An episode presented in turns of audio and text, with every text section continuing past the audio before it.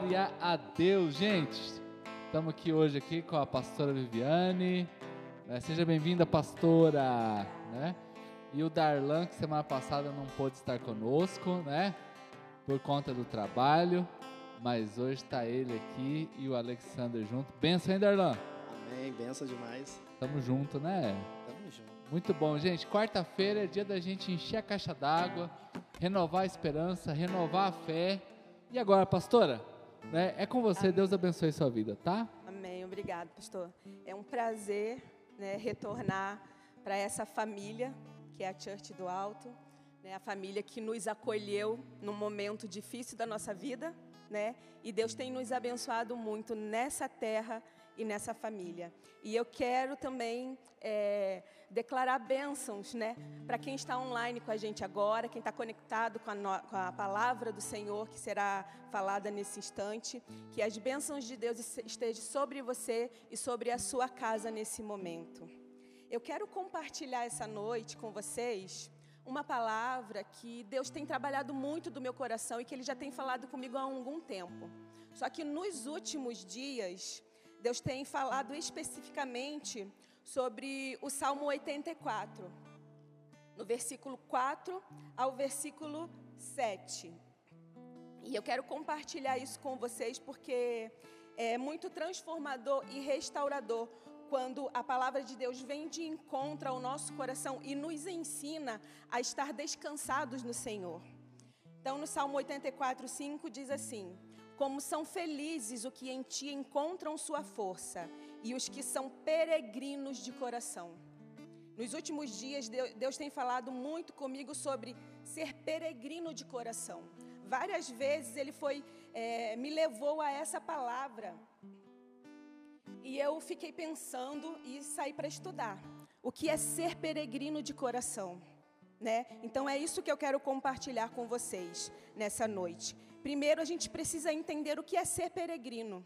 O que é ser peregrino? Ser peregrino é uma pessoa que está de passagem em uma jornada, né? E ela tem um propósito, né? E tem um destino.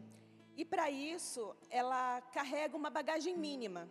Todos os peregrinos carregam uma bagagem mínima. Hoje em dia, a gente pode conhecer como peregrino os mochileiros, né? Peregrinos da atualidade, hoje em dia, são chamados de mochileiros. Mochileiros por quê? Porque eles colocam uma mochila com o mínimo necessário nas costas e saem por aí para conhecer novas culturas, né, para conhecer novos lugares, para fazer a jornada de conhecimento, de autoconhecimento e essas coisas. E quando a palavra diz que nós precisamos ter, né, que o salmista nos revela, que precisamos ter um coração peregrino diante do Senhor, esse coração é ter um coração com a eternidade clara dentro de nós, é, para completar essa jornada, a nossa jornada aqui nessa terra, né, que é uma jornada passageira. E nós costumamos a carregar muita bagagem. Quem de vocês aí, fala para mim em casa, comenta aí, quando vai viajar, leva muito mais do que precisa dentro da, da bagagem, da mala. Eu mesmo sou prova disso, porque eu viajo muito devido ao, ao trabalho do meu esposo e eu levo a mala lotada, carregada. Não uso nem um terço do que eu levo. Então eu levo bagagem desnecessária, excesso de peso na minha viagem. E a gente costuma fazer isso na nossa vida a gente leva excesso de bagagem, né? Excessos como é, o peso da rejeição, as ofensas, a retidão de perdão, o perdão retido dentro de nós que a gente não libera, a ansiedade pelas preocupações sobre essa vida, são os excessos de bagagem que nós carregamos e com isso não podemos chegar diante de Deus com o nosso coração peregrino. Por quê? Porque nós queremos resolver tudo do nosso jeito, da nossa forma e no nosso tempo. A gente não para para descansar em Deus e entregar para Ele a nossa bagagem. Jesus, ele disse: Meu fardo é leve e o meu jugo é suave, em Mateus 11, do 28 ao 30. Venham a mim, todos os que estão cansados e sobrecarregados, e eu darei descanso a vocês. Tomem sobre vocês o meu jugo e aprendam de mim, pois sou manso e humilde de coração. E vocês encontrarão descanso para as suas almas, pois o meu jugo é suave e o meu fardo é leve. Trocar o fardo, trocar a bagagem com Jesus, isso é ter um coração peregrino. O salmista diz: Felizes são os peregrinos de coração. Felizes são os que encontram força no Senhor e os que são peregrinos de coração. Encontrar força no Senhor e ser peregrino de coração, na visão do salmista, tem a correlação de recompensa no Senhor, que é a felicidade. E o que vem a ser essa felicidade? Vem a ser a vida abundante que Jesus conquistou na cruz e ele nos ofereceu. Só que depende de mim e depende de você aceitar essa vida abundante, entregar a Ele a nossa bagagem carregada e pegar essa vida abundante, esse fardo suave e leve que Ele tem para as nossas vidas. Então, isso depende de uma atitude, minha e sua, uma decisão. Ou você decide caminhar nessa jornada, nessa sua peregrinação no mundo, com a sua bagagem cheia, com excesso de peso, atrapalhando, não deixando você desfrutar do caminho, ou você aceita a vida abundante que Deus te deu e troca de fardo com Ele e leva apenas o necessário. Eu sei que às vezes você pode falar assim, ah, pastora, mas você não sabe a dificuldade que eu estou passando, o problema que eu estou passando, o que eu estou suportando, a dor que eu estou sentindo. Pode ter certeza que eu também passo por dores, eu também passo por dificuldades e por, e por problemas. Mas quando você coloca o seu fardo, entrega os seus problemas aos pés da cruz e deixa ele carregar a cruz, porque ele já carregou a cruz. Foi isso que nós ouvimos no primeiro louvor cantado aqui. Ele carregou o peso da cruz por você e por mim. E nós não precisamos ter esse excesso de peso na nossa jornada. Então, você tem que precisa, você precisa tomar uma decisão de entregar esse fardo pesado que está dificultando o seu caminho para Jesus, entregar na cruz, para que o Pai possa trazer a alegria e a felicidade dele na sua vida. Porque mesmo em meio às tristezas e às dificuldades, em meio à dor da doença, nós podemos ter um coração alegre diante de Deus, porque sabemos que é ele quem nos sustenta e sabemos que a nossa força vem dele, mas para a sua força vir dele, você precisa verdadeiramente entregar.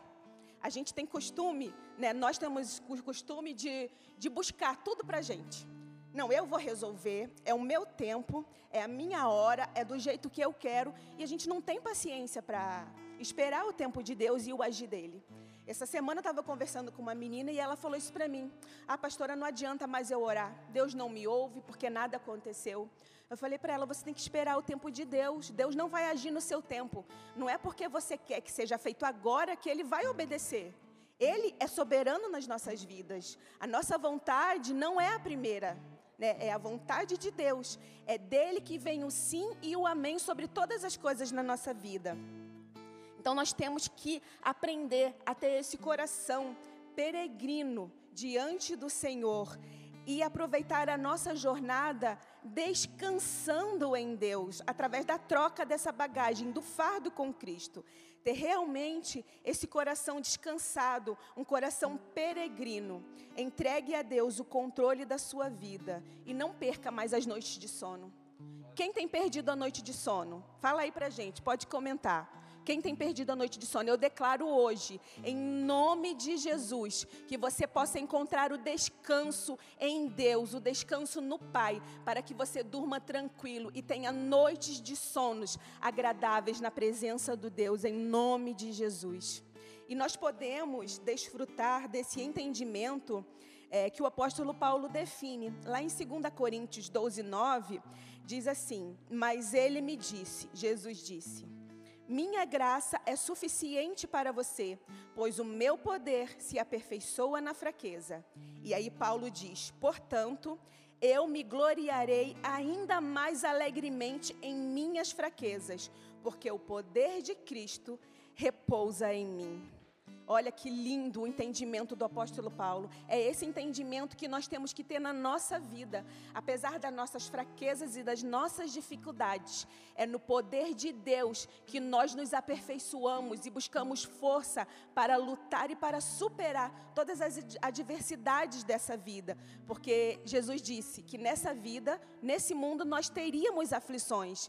Então, não é novidade. Ah, eu estou passando por um sofrimento, eu estou passando por dificuldade, com dor, com problemas.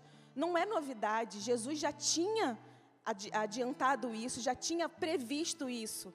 Nós sabemos que temos que passar por isso, porque faz parte do caminho. O peregrino, quando ele se aventura, ele pode ir numa montanha, ele vai ter que escalar a montanha, ele vai ter algumas dificuldades, ele vai ter que transpor rios para atravessar, para poder desfrutar daquela, daquele caminho e daquela aventura dele. E é isso que nós temos que fazer desfrutar do nosso caminho, mesmo que tenha alguns obstáculos e algumas pedras que a gente tenha que pular. Só que nós pulamos e nós transpomos as, as barreiras no poder de Cristo em nós, que se aperfeiçoa na nossa fraqueza. Se você não sabe pular, ele vai te ensinar e ele vai te fortalecer para pular todas as barreiras que estão querendo te parar nessa vida. No Salmo 84, que é o nosso salmo, né? De, de base, diz que, aqui no versículo 6, fala assim: Ao passarem pelo vale de Baca, fazem dele um lugar de fontes. As chuvas do outono também o enchem de cisternas. O que significa passar pelo vale de Baca? Baca significa lágrimas e choro. Então, nesse mundo, nós estamos constantemente passando por esse vale. Uma hora ou outra a gente tem que passar por ele para poder chegar no nosso destino. E, e, o salmista nos ensina que ao encontrar a nossa força no Senhor e ter o nosso coração peregrino, nós transformamos os vales que são necessários para nossas jornadas em fontes revigorantes. E essas fontes, elas moldam, moldam o nosso caráter. Essas fontes, elas mudam os nossos pensamentos. Porque quando nós mudamos os nossos pensamentos, Deus vem e muda o nosso coração. Por isso, se o inimigo tem colocado pensamentos de derrota, pensamentos de tristeza, querendo frustrar os teus sonhos, querendo frustrar tudo aquilo que você desejou e sonhou e almejou alcançar nessa vida, pare com isso. Coloque o pensamento, pense nas coisas do alto, para que Deus possa transformar o seu coração e o seu coração descanse nele, para que você desfrute tudo aquilo que ele tem para você.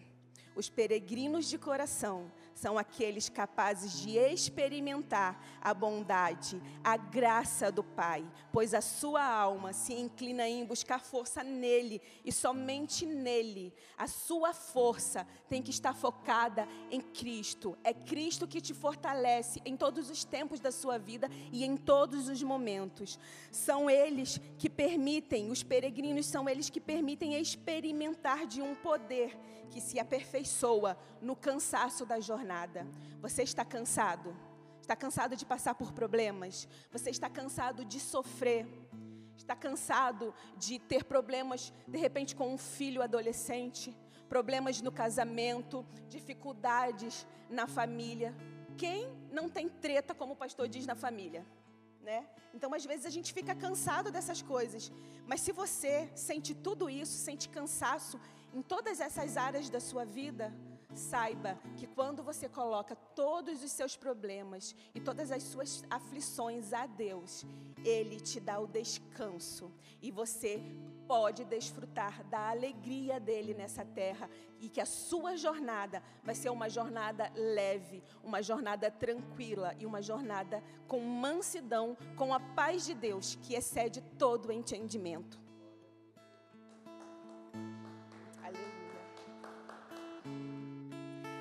Nos versículos 12, 11 e 12 do Salmo 84, o salmista chega à conclusão que o Senhor é o meu sol e o meu escudo. O Senhor concede favor e honra, não recusa nenhum bem aos que vivem com integridade. Ó Senhor dos exércitos, Como é feliz aquele que em ti confia. Você confia em Deus? Quem confia em Deus? Levanta a mãozinha aí, coloca um emojizinho da mãozinha aí e diz: Eu confio, eu confio. Quem confia em Deus? Você tem confiado no agir dele em sua vida?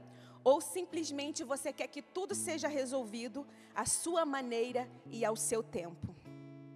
Em uma jornada, você tem encontrado alegria? Nessa sua jornada, na sua vida, você tem encontrado a alegria? Você pode dizer, realmente, eu sou alegre, eu sou feliz, mesmo em meio às dificuldades, às tristezas e à doença? Eu tenho uma experiência é, sobre isso. A minha filha mais nova, ela teve leucemia e as pessoas me questionavam por que que no meu, na minha rede social não havia choro e lamento. Eu só postava fotos alegres, falava coisas alegres que estavam acontecendo na minha família e as pessoas diziam: "Então a sua filha não está doente".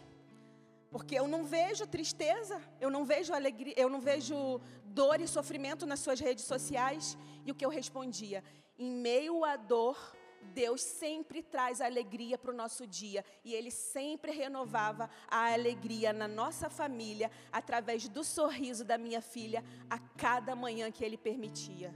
Então, mesmo em meio às tristezas e às dores dessa jornada, nós podemos ter alegria e podemos ser alegres, porque Deus é quem traz a alegria e a alegria dele excede todo o entendimento humano. Então, não fique frustrado porque você está feliz mesmo tendo algum problema. Isso significa que você está confiando em Deus e que você está descansando nele. Porque às vezes eu me perguntava, eu falando com o pai, eu perguntava: Senhor, por que, que eu não estou apavorada? Será que eu não amo a minha filha o suficiente para estar apavorada? E ele falava: Não, filha, você está descansando em mim. E isso é o melhor a se fazer. Então, eu tenho aprendido a descansar em Deus, não só na doença, mas em todas as áreas da minha vida. Eu tenho aprendido a descansar e a esperar em Deus. E é isso que Ele quer que você faça nessa noite. Ele quer que você descanse nele, que você confie nele. Use a sua fé. Aumente a sua fé e deposite nele toda a sua esperança, porque é dele que vem a esperança e é dele que vem o socorro para a sua vida. Em nome de Jesus, que você receba essa palavra e que receba o descanso no Senhor sobre todos os problemas da sua vida, em nome de Jesus.